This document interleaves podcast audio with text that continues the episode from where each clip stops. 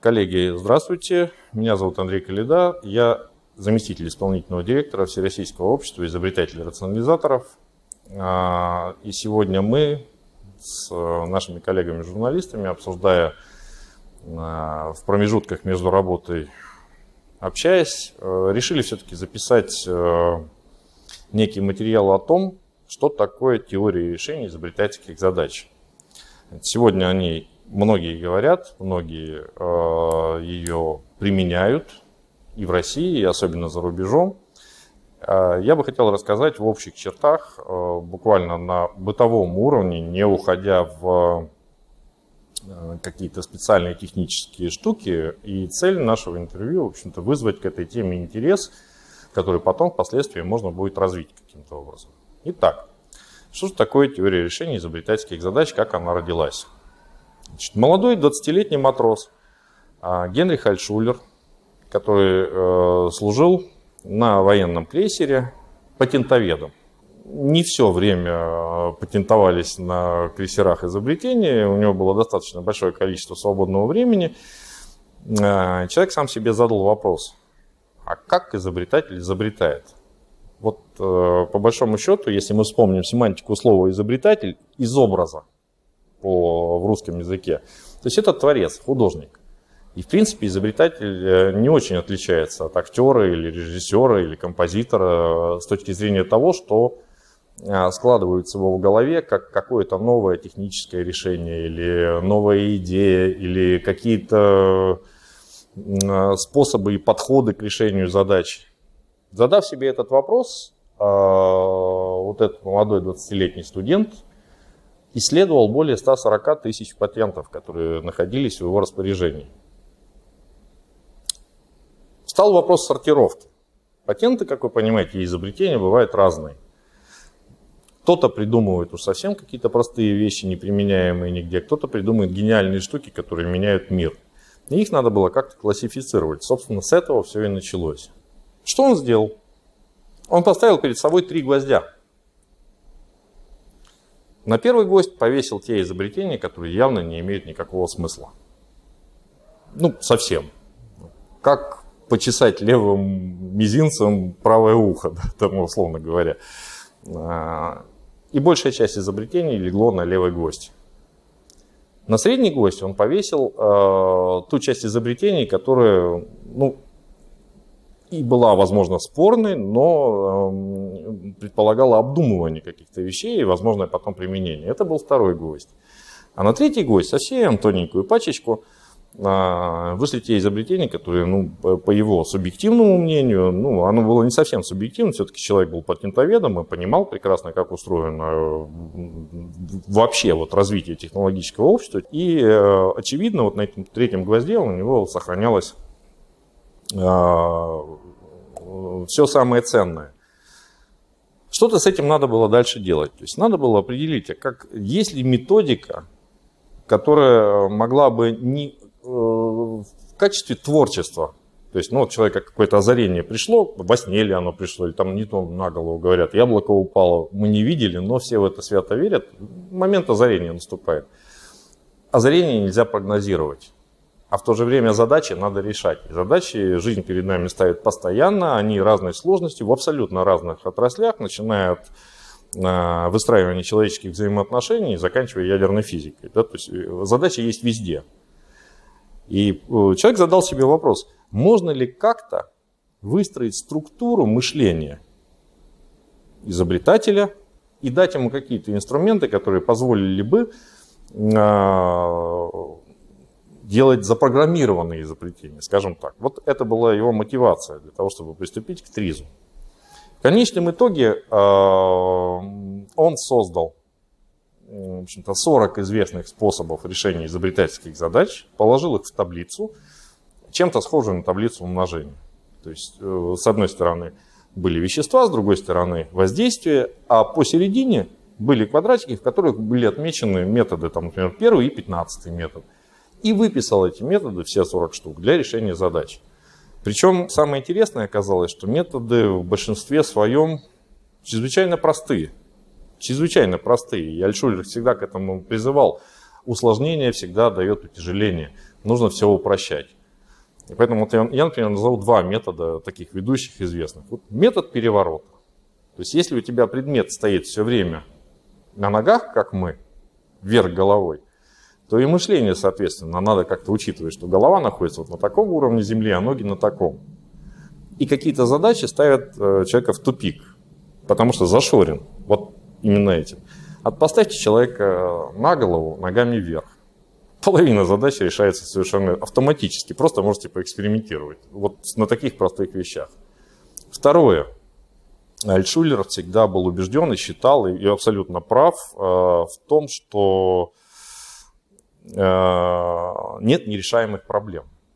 Если проблема не решается целиком, говорил Альтшулер, значит надо разбить ее на части и решать ее по частям. Причем э, тут уже появляется вариативность в плане того, что можно разбить во времени решение задач, а можно разбить в производственном процессе. Да? Или в каких-то других веществах, решая ее по каким-то э, моментам. У него возник вопрос, э, а, а что же мешает это делать? И тут выяснилось, что мешает противоречие. То есть если мы с вами хотим, например, э, увеличить выручку в магазине, начинаем думать, как нам это сделать. Давайте повысим цены.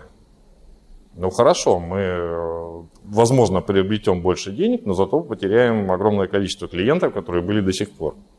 Опа, возникает явное противоречие вот этого вопроса. И мы начинаем решать вопрос конкретно в этом противоречии. Так что же нам нужно сделать, чтобы и клиент не ушел, и денег стало больше? Область сужается, и, соответственно, очевидные решения начинают всплывать сами собой. Ну, наверное, надо изменить ассортимент или изменить подход какой-то. Вот как сейчас, кстати, показала пандемия, вот, э, ребята, которые очень быстро сообразили и ушли в доставку, когда нельзя было покупать в магазине, они сегодня выигрыши на коне. То есть сегодня э, традиционная форма ну, практически умирает. Неизвестно, как будет дальше, но вот эти два с половиной года пандемийные показали, что, ну, наверное, так эффективнее, то есть и дешевле по большому счету. Не надо содержать большое количество персонала и так дальше. Но это я не хочу сейчас вводить в эту историю. И так далее. Сложенный метод получили ТРИС. У Альтшулера появились последователи. Появились ученики, которые разделяли его взгляды, тоже были творческие люди. В общем-то, это была техническая интеллигенция, инженеры, профессора и так далее, э, которые приняли в этом участие. И ТРИС начал развиваться. Развиваться каким образом? То есть после теории решения изобретательских задач появился алгоритм решения изобретательских задач. А, сложный, тяжелый, что уже противоречило АТРИЗу.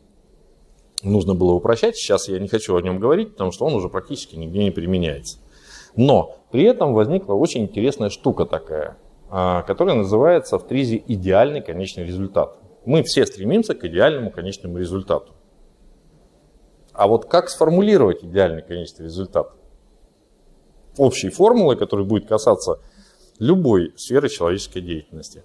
Альтшулеру это удалось. И поверьте, вы очень быстро поймете вот это упрощение, как оно решило задачу. Идеальный конечный результат есть сумма полезных функций системы, стремящаяся к бесконечности, разделенная на сумму функций затрат, стремящуюся к нулю.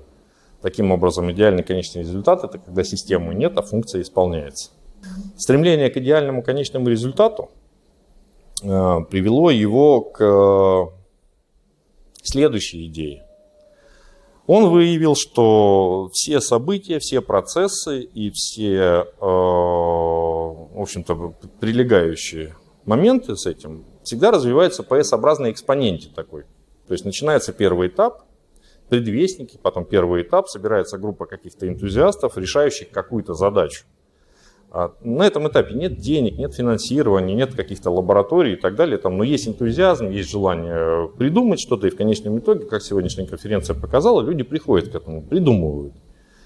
Дальше наступает этап номер два, то есть когда резко пошло вверх финансовое положение, то есть начали продаваться – а здесь самый страшный этап на самом деле наступает, потому что в этот момент изобретатели уже не нужны, но потому что все работает, как, как кажется руководству. И их заменяют эффективными менеджерами. Самая опасная штука Если эффективные менеджеры, а они всегда думают о том, что на втором этапе, раз у нас так все хорошо, значит ничего не нужно менять. Вот здесь э, кроется катастрофическая ошибка, потому что мы переходим к третьему этапу, который будет вести за параллельную почти прямую, может быть даже с небольшим вверх уклоном, что вроде бы как не так все плохо, и вроде бы как даже и не ноль, но это всегда очень быстро заканчивается резким падением вниз. При условии, если на втором этапе не заложить новую S-образную кривую. Я приведу пример. Печатная машинка. Началось все с Кирилла и Мефодия. Придумали, как собрать буквы, придумали, как э, распечатать на листке и так далее, и так далее. То есть дальше это все превратилось в печатную машинку. Ундервуд, известный всем, да, на котором, кстати, работал Альтшулер, э, писал свои работы – а закончилась вся эта история для машинки э, на Ятране. Такая была модель, то есть когда к э, машинке приделали электрический двигатель. А тут пришел следующий этап. Э, любая техническая система имеет предел своего развития в том виде, в котором она создана. И вот в этом случае как раз такое и наступило. Выше электрической машинки Ятране дальше было делать нечего. Пока, и, кстати, они основоположники идеи, концепции. Компания IBM, IBM, та самая IBM – которая начала выпускать персональные компьютеры, не придумала идею соединить печатную машинку и телевизор. И родился новый этап, вот этот вот S-образной кривой. То есть пошло по возрастающей, то есть пошли компьютеры. Это я привел для примера, чтобы было очевидно понятно, для чего это нужно делать. Этот метод тоже был описан именно как S-образные кривые и как графическое эм, графическое преподнесение того, как изобретение должно работать вообще в принципе. Каждый из этих направлений, которые придумал Альшулер в ТРИЗе, сейчас имеет огромное количество ответвлений. Я перехожу ко второму, к третьему даже вопросу, как развивался ТРИЗ. Когда э, развалился Советский Союз, много специалистов, которые с хорошими мозгами использовали ТРИС, они уехали на Запад. Там родилась новая идея, которую они назвали troubleshooting. Нету troubleshooting а никакого, есть ТРИЗ обыкновенный. То есть troubleshooting – это вот те вот самые истории про два справочника, про разные кроссовки и так далее, всем вам известны. Это вот э, называют себя специалистами по, по решению проблем. Две сопредельные страны. Ну, допустим, в Африке. Давайте Гану и Анголу возьмем, вот прям приграничные. И э, в обеих странах построены заводы по производству кроссовок Nike. Заводы работают, и вроде бы и сырье есть, и кроссовки выпускаются, и все хорошо, но возникает проблема. Рабочие крадут огромными партиями эти кроссовки, и, ну, вы слышали эту историю наверняка, да? А, и никто не может решить эту задачу. Ни видеокамерами, ни увольнениями, ни еще чем-то. А, и вот вызывают такого якобы специалиста по траблшутингу. Он приезжает, смотрит на эти заводы – и буквально через какое-то быстрое время предлагает решение. Ребят, а вы правый кроссовок выпускаете в Гане, а левый в Анголе. Оп. Ничего не нужно менять на производстве. Ни производственных линий, ни технологические процессы, ничего. То есть все то же самое, только там левый, а там правый. Вот это очень показательная такая штуковина. Так вот эти специалисты, уехав на Запад, а, больше всего, наверное, самая яркая звезда – это Николай Шпаковский, недавно ушедший от нас, вот буквально несколько месяцев тому назад. Человек, который приехал в 2000 году в компанию Samsung, а к 2002 году, если я не ошибаюсь, компания Samsung увеличила капитализацию на 600%. В то же время, когда компания Sony, отказавшись применять TRIS, потеряла почти 400. Вот сегодня мы имеем Samsung в лидерах а от компании Sony осталось практически ничего. Мы знаем Sony Pictures и телевизоры, да? ну, даже компьютеры перестали выпускать, или если выпускают, то в очень маленьком количестве и не очень популярные. Почему у компании Samsung так получилось? Потому что они реально применяют ТРИС. И они сегодня знают, как через 15 лет будет выглядеть холодильник, телевизор и утюг. И совершенно спокойно идут по этому пути. Они не сидят и не мучаются в лабораториях, там, как же нам вот новые методы. Им понятно, потому что развитие ТРИС как раз вот с этими всеми специалистами, оно дало новые направления, которые позволили решать задачи и перешли, ну, например, вот такая, такое направление, как финансово-стоимостный анализ, FCA так называемый. То есть это уже вообще об бухгалтерии, а не инженерии. Но он именно по ТРИЗу сделан. Потом э, возникли такие интересные решения, как, например, диверсионный анализ. Очень классная штука, и я объясню сейчас почему. Вот, э, мне 51 год, я достаточно долго провел в бизнес-структурах и достаточно давно работаю с э, изобретательским сообществом. Как э, человек с большим опытом э, много раз сталкивался с такими вещами, как бизнес-план или дорожная карта. Скажу вам честно, возможно, это будет прозвучить крамолой, но я люблю правду, ничего кроме правды. Я не знаю ни одной истории, в которой бизнес-план был соблюден в том виде, в котором он был написан. И если вы мне ее покажете, я буду вам крайне благодарен. Вдруг такой опыт есть у вас. Но я сильно подозреваю, что, скорее всего, такого опыта нет. Равно как и дорожные карты. То есть, по большому счету, это а, больше такой э, ритуальный танец э, между изобретателями и инвесторами, нежели полезный инструмент. Но вот один из моментов ТРИС, который родился, это диверсионный анализ.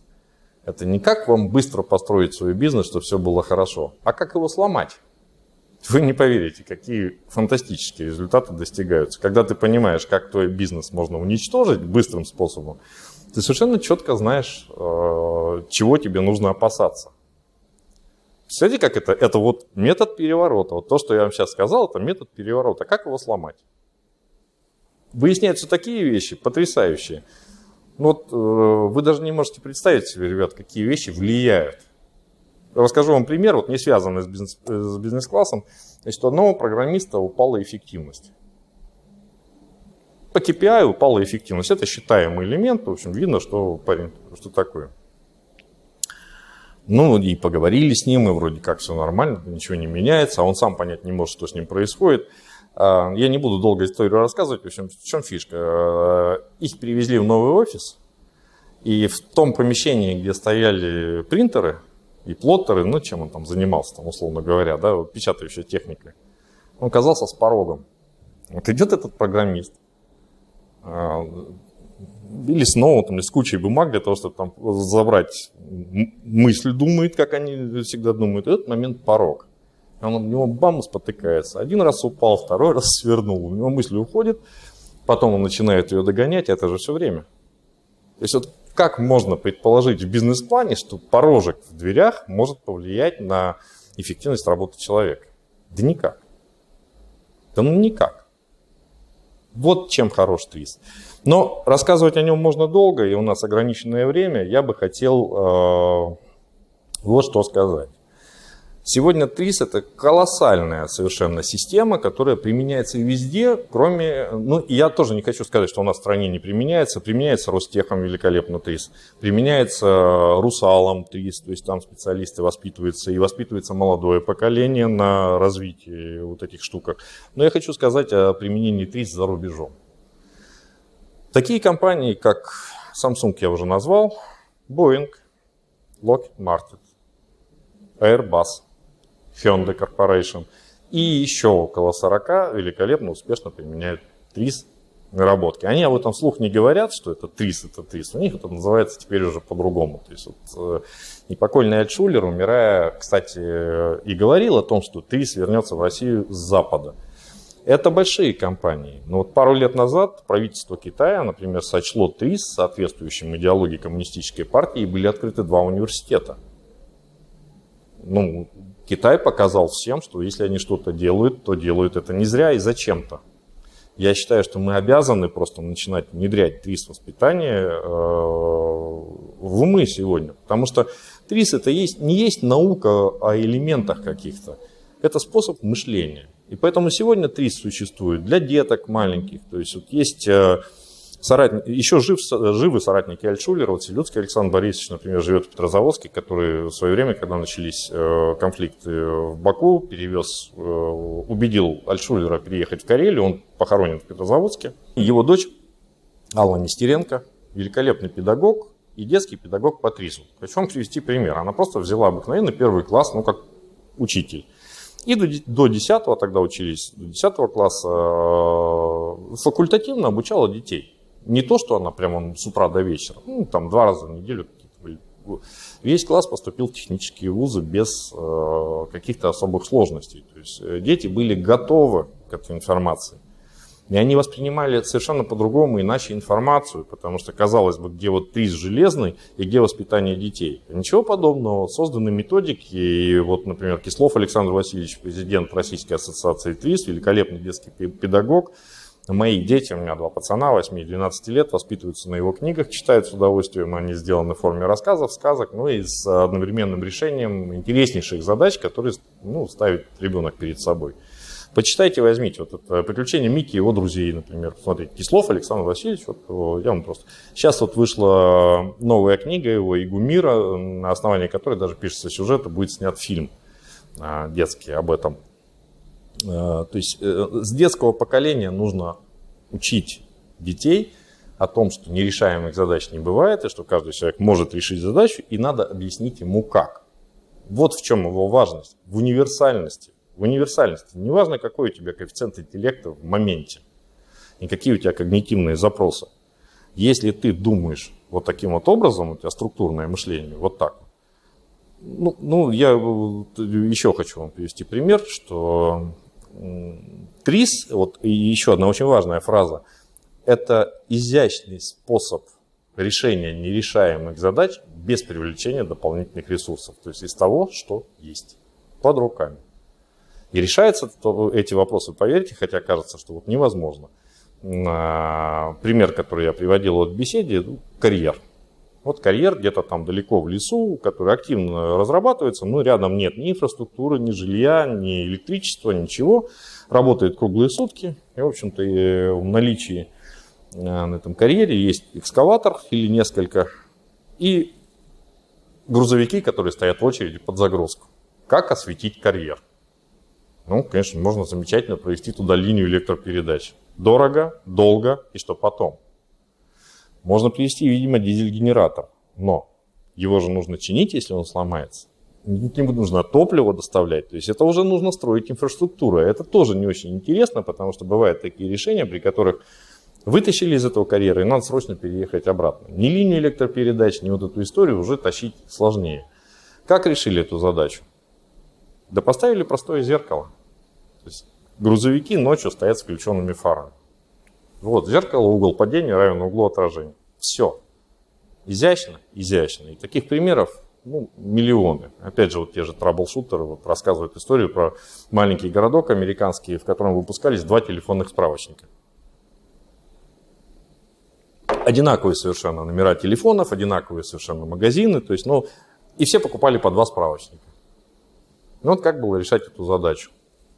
Ну, человек взял и предложил.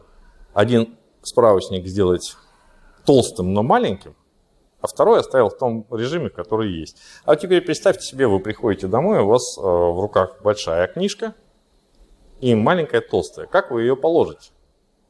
Ну вот так же не положите на маленькую, это неудобно, она будет падать, она будет постоянно мешаться и так далее. Вот так очень быстро за месяц умер первый справочник, ну, потому что в нем отпала необходимость. Все можно решать таким способом. И э, я, в общем-то, и в каждом своем интервью призываю и наши власти, и наше Министерство образования, э, что вы поймите, ведь э, мы можем применять любые импортные аналоги какие-то. Кайдзен в Японии или там Agile в Америке. Но, простите, есть еще менталитет. Кстати, кайдзен, как и вообще многие японские патенты, были взяты э, из журнала «Техника молодежи», где все это печаталось. В общем-то, Products в том числе это всего лишь э, Альшуль. С чего бы это вдруг, вот Toyota после войны вдруг так начала развиваться. То есть они взяли этот метод и развили его как свой. Молодцы. Но он неприменим у нас, потому что у нас нет японской психологии, ментальности. Там совершенно другое все, там пожизненный найм, там а, коллективный разум и так далее. То есть они отличаются очень сильно по мышлению от нас. Это не хорошо и не плохо, мы просто раз, по-разному мыслим, как и любая другая вот цивилизация. И кайдзен хорош для японцев, но он не будет работать у нас, простите, у дяди Вани на производстве, он не будет его выметать там и что-то там пытаться делать, улучшать. Это, это не нужно, у нас метальность другая. Или там agile. Все заточено под э, очень нелюбимую нами стяжательскую функцию. То есть вот, вот как денег заработать. А если посмотреть на э, реальное развитие того, что происходило, это всегда происходит через создание общественно полезного продукта. Вот этим мы и славимся русские. И здесь и нужно применять ту науку, которая была изобретена в России для русских, для решения задач русских инженеров. Я призываю всех, давайте вернемся к этому. Есть специалисты, еще живые соратники Альшулера, есть масса материалов, литературы. ВАИР очень серьезно к этому подходит, мы разрабатываем методички, мы собираем скрупулезно эти материалы. Сейчас мы снимаем фильм об Альшулере очень серьезный. А до конца года мы, полагаю, закончим и покажем его всем. Будет называться «Возвращение звездного капитана». Уже две трети фильма мы отсняли. И сейчас вот скоро будем это все с одной единственной целью. То есть я не говорю, что Петрис это панацея. Без развития творческой личности человека, который э, может и хочет что-то изобретать, без создания среды для его возможного обитания, для того, чтобы он мог что-то придумывать, никакой ТРИС работать не будет. И кайдзен не будет, и вообще ничего не будет работать. То есть человек должен захотеть изобрести, у него должно прийти вдохновение. Для этого ему нужно создать среду. И в конечном итоге я э, хочу последний вопрос озвучить, как это будет развиваться в будущем. То есть сегодня все специалисты, в общем-то, пришли к одному мнению, и западные, и наши, что сам по себе ТРИС, он закрывает, может быть, три задачи из пяти. Но две оставшиеся задачи, это как раз касается кибернетики человеческих взаимоотношений, скажем так. Есть три уровня кибернетики человеческих взаимоотношений. Первая кибернетика, это называется, так сказать, у нас в, в этой истории Бриза субъект-объектная парадигма. Ну, я буду прям. Ты начальник, я дурак. Какое же здесь творчество? Ну, какое здесь может быть творчество? То есть дали директиву, ты ее должен исполнять, бог, не дай бог, шаг влево, шаг вправо, наказание и все остальное. То есть системы поощрений и развития не существует. А мы стараемся перевести предприятие к следующей парадигме. Субъект-субъектная парадигма. Да, я твой руководитель, ты мой подчиненный, но ты на месте знаешь лучше, что нужно исправить. Ну, грубо говоря, маляр, который прям физически красит стену, он понимает, какая нужна краска. И он дает эту обратную связь руководителю, а тот на основе этой связи принимает какие-то стратегические решения, что покупать, как применять и так далее это огромный скачок даст, колоссальный скачок даст э, в развитии. В конечном итоге все это должно прийти, по идее, пока еще, наверное, рано об этом говорить, но мы все надеемся, что наступит такое светлое будущее. Это э, субъект, полисубъектная среда. Что это такое? Это шеф, сидящий в офисе, который отвечает за миссию компании, которая, как правило, недостижима. То есть вот поставили миссию вот где-то там, там, чтобы вот всему человечеству там была вода, или всему человечеству была еда, или какая-то там мелкая часть, но которая тоже всему человечеству.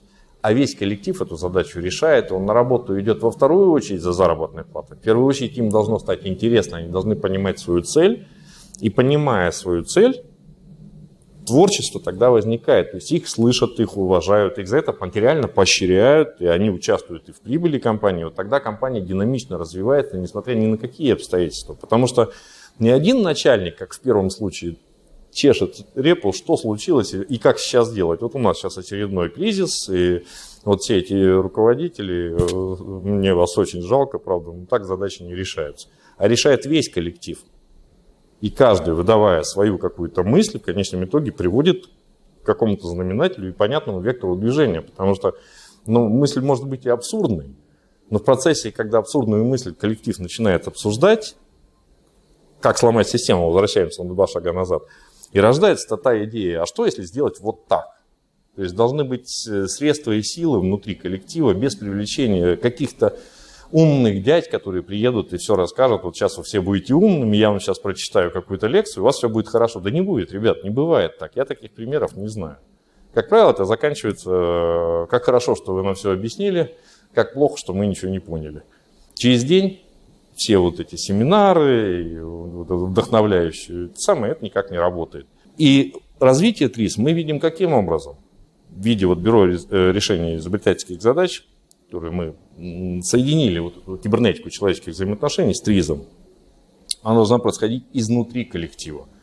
То есть те люди, которые субъектны, которые готовы взять на себя эту ответственность, то есть это ядро, это локомотив, это толкатель, который хочет этим заниматься – и вот тогда он рождает вокруг себя некую энергию, к которой подтягиваются другие люди. Им становится интересно. Они садятся вечером на мозговые штурмы после работы, после своей работы. То есть не бегут пиво пить или там по домам. А им интересно остаться, потому что они четко знают, что за этим последует какой-то и финансовый результат, и, в общем-то, моральный, потому что э, любой изобретатель, поверьте, он не за деньги работает. Он еще раз, семантика слова из образа. Э, метод поощрения похлопать по плечу работает намного серьезнее. Но если подкрепить его, как это в советское время происходило, там 10 рублями, а это 10% от зарплаты инженера, за рационализацию предложения, будет работать еще лучше и быстрее. Его еще и дома ругать за это не будут, да, что он задержался на работе. Вот примерно так. Я, конечно, не являюсь ты с мастером или ты специалистом, я руковожу сообществом вот, в своей части, и в данном случае мне поручен там, северо-западный регион, я возглавляю Санкт-Петербургскую региональную организацию, Объединенный Совет с Ленинградской областью. А сегодня Санкт-Петербург, во-первых, хочу сказать, что а, Всероссийскому обществу изобретателей и рационализаторов 20 января мы отмечали 90-летие. Вы представляете, то есть 90 лет, сколько поколений вот существует эта структура. Но хочу похвастаться, что Санкт-Петербургская организация отметила в этом году 105-летний юбилей потому что была создана в 1917 году.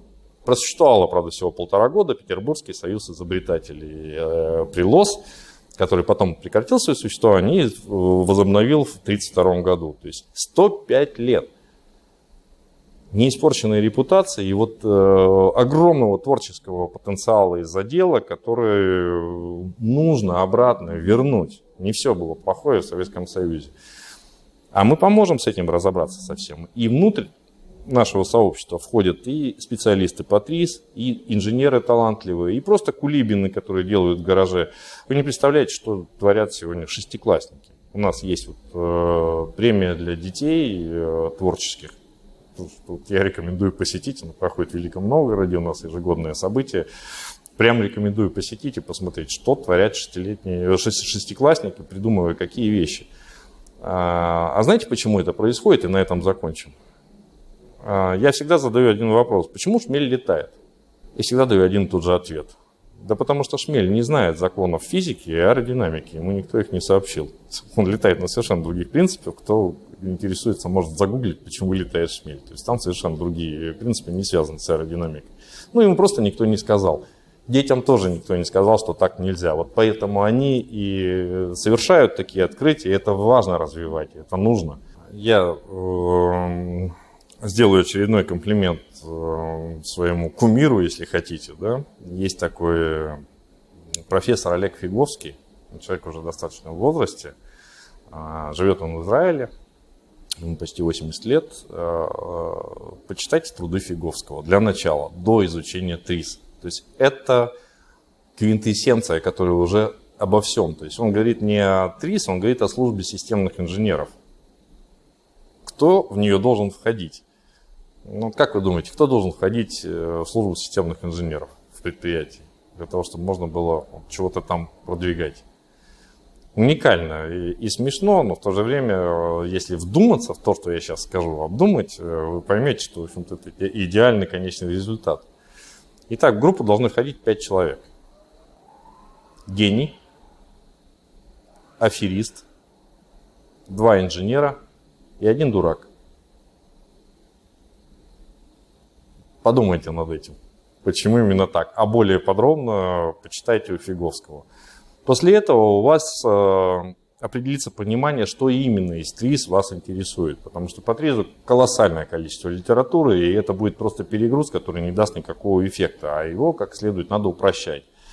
А, есть замечательные работы Виталия Витальевича Ильинского. Он совершенно мой ровесник, замечательный цветущий э, мужчина, который придумал такую штуку, как э, икаэринг. То есть это краткий курс по ТРИЗу. Он за три дня способен преподать именно ту квинтэссенцию часть, которая сработает у вас на мозгах. И есть прям простые тестовые таблички, которые заполняют люди, которые вообще от ризи не слышали ничего в принципе никогда. С чистого дня начинают решать. А, вам будет просто, просто после Фиговского проще понять, какая именно цель преследуется и какую часть можно взять из ТРИЗа и чем ее можно дополнить. Еще раз, ТРИЗ не является панацеей, это всего лишь базис.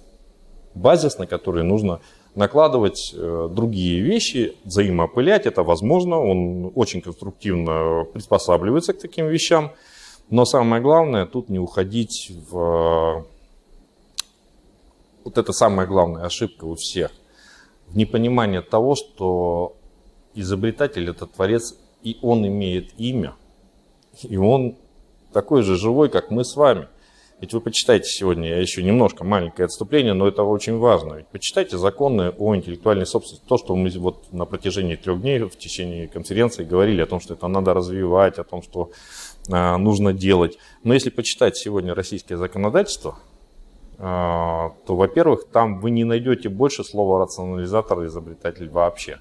То есть закончило действие постановления вот ЦСП с 1972 года, а новое не внесли. Но как же будут э, рационализировать предприятия, если понятия такого нет, рационализатор? нужно платить деньги, то есть это все должно выходить из бюджета, оно должно быть учтено, законом разрешено. Нету. И самое главное, даже не в этом, это-то можно исправить. Нет э, вот того Васи Пупкина из гаража в изобретательстве. Есть интеллектуальная собственность. Э, у меня всегда вопрос, вот она взяла и возникла. Вот взял и появился вот этот флаг. И уже кто-то придумал какой-то конкретный человек с конкретным именем, конкретной фамилией, то есть даже, возможно, запатентовал свою идею. Но человек, когда не упоминается в законодательстве, тогда и меры поощрения этого человека не упоминаются. Вот в чем вопрос. Я к чему? К тому, что э, научив людей пользоваться инструментами, им еще и нужно дать свободу этой мысли, чтобы у них возникло желание работать. Надо создать им условия, надо их поощрить каким-то образом. А, мотивировать не только рублем, но и, э, да господи, ну были раньше там простые методы, доска почета. Да что в ней плохого, доска почета? Ему приятно, человек приезжает на вахту, например, я сталкивался с такими вещами. Маленький листок, там, заводская газета, стенгазета, условно говоря, но напечатанная в типографии. Вот он возвращается домой с вахты. Мало того, что он сыну там, или дочке везет какой-то презент, он еще привозит газету, смотри, папка какой у тебя, вот, молодец. Скажите, не мотивация? Да это мотивация сильнее денег, в разы. Потому что глазенки ребенка, папа, все, вот у него Бог, да, а у того дает крылья, подъем и так далее. Понимаете, о чем я? Вот это очень важно момент учитывать. Ну, конечно, это не в данной беседе. Обращайтесь в АИР. Мы поможем, расскажем. А решение будете принимать сами. Большое спасибо, друзья. Всего хорошего.